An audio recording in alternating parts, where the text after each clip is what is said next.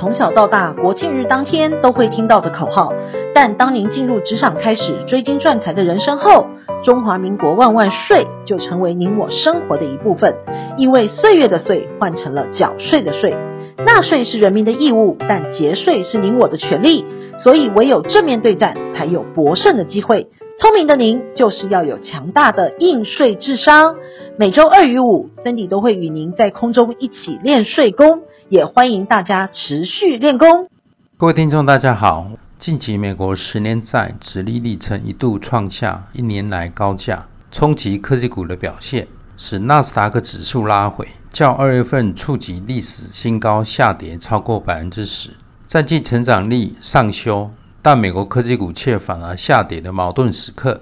你是否对当前的投资感到困惑？接下来的股市怎么走？你的资产配置该如何做，才能抓住下一波上涨的主流？今天我就利用这个时间等议题与大家分享。第一点，就股票市场配置的方面，即使金融市场的通膨一起升高。鲍尔的国会听证谈话中，并未暗示联总会将调整资产购买计划，以应付近期殖利率的弹升。十年期债券殖利率近日曾一度创下近一年来高位，冲击纳斯达克指数的表现，较今年二月份触及历史新高，回落超过百分之十五。因为科技股股价先前处于历史期间的高档，因此遭到投资人的抛售。主要是先前的涨幅太大太快了。鲍尔表示，物价压力仍大致低调，且经济展望依然高度不确定性，就业跟通膨的目标还远得很，且可能需要一段时间才会有较重大的进展。对十年期美债殖利率回到疫情前的水准，我认为截至目前为止，殖利率上升可能是个好现象，因为这确实反映美国经济成长前景佳，以及通膨预期更接近联准会的目标。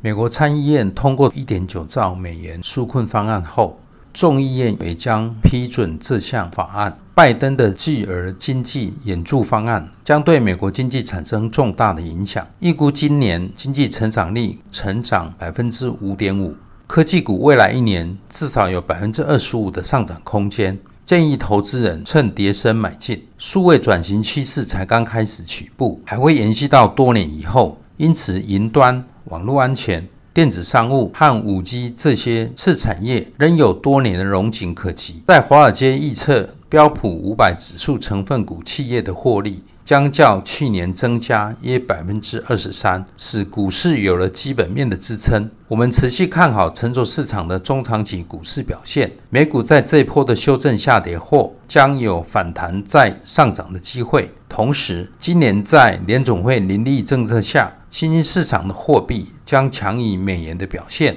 使资金热钱流入亚洲新兴市场，以金砖四国等国市场可以逢低布局。第二点，在债券投资方面，因为美国政府即将实施一点九兆美元的纾困计划，联准会维持超宽松货币政策，加上疫苗接种加速进行。使市场预期疫情过后，经济将强劲复苏，加重通膨压力。公债殖利率却有持续上升的风险，便将冲击股市，且使金融情势吃紧。根据联总会辖下区域联邦准备银行的经济预测工具，美国就业市场依然疲弱。上个月民间雇主新雇人手远不如预期，经济重启可能会对物价造成一定的上行压力。即使认为通膨会暂时的回升，联总会在改变政策前将耐心等待。公司在市场在政府加码纾困以及联总会支持下，信用状况仍维持良好。为短期内利率风险难避免，操作建议可在利率弹升时伺机承接，产业选择以受惠于经济的复苏循环产业为佳。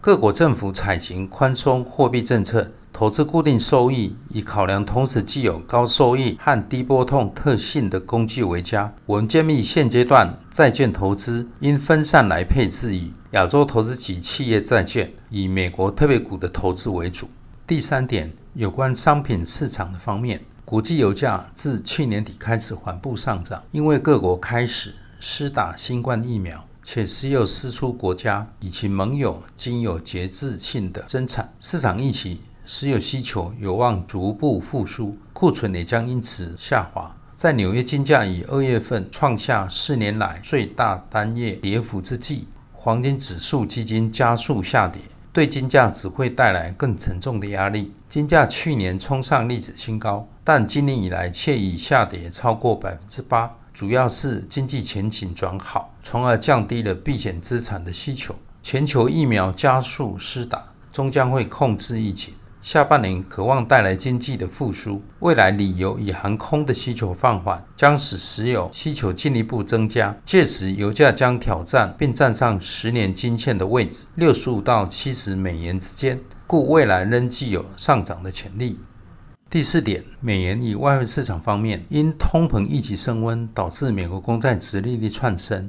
且投资人预期美国经济成长将比其他地区来得更强劲，在联总会重申维持低利水准和放宽通膨期间的态度下，扩大刺激政策下的通膨一起升温，利率上升因而推升美元强势，因此美元汇率可能走软，故我们预期美元仍将维持区间整理的格局。美元指数短线可能在八九至九十三区间狭幅整理。新兴市场经济在今年经济成长幅度大于成熟市场下，有利于国际资金的流入及对新兴市场货币的需求。美元中长期仍然有其投资的价值。最后，投资人追求高一点的收益，现阶段是投资固定收益工具的好时机。尤其是美国特别股有低波动、稳定报酬的优点，值得推荐给大家。特别是投资人可以趁台币处于九年来新高位置，兑换美元来投资到美国挂牌公司的特别股。未来当疫情过后，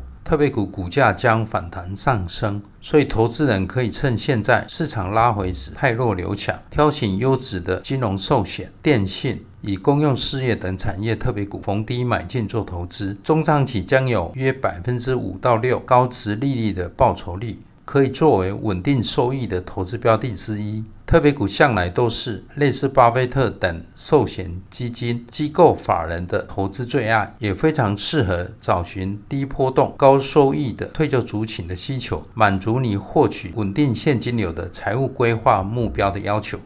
以上是我今天所要跟大家分享现阶段资产配置的看法。国际肺炎疫情仍未完全控制，请大家注意身体保健，祝大家健康平安，投资顺利。谢谢你的聆听，下周二我们将有重点的新闻摘要，记得收听哦。我们下周二见。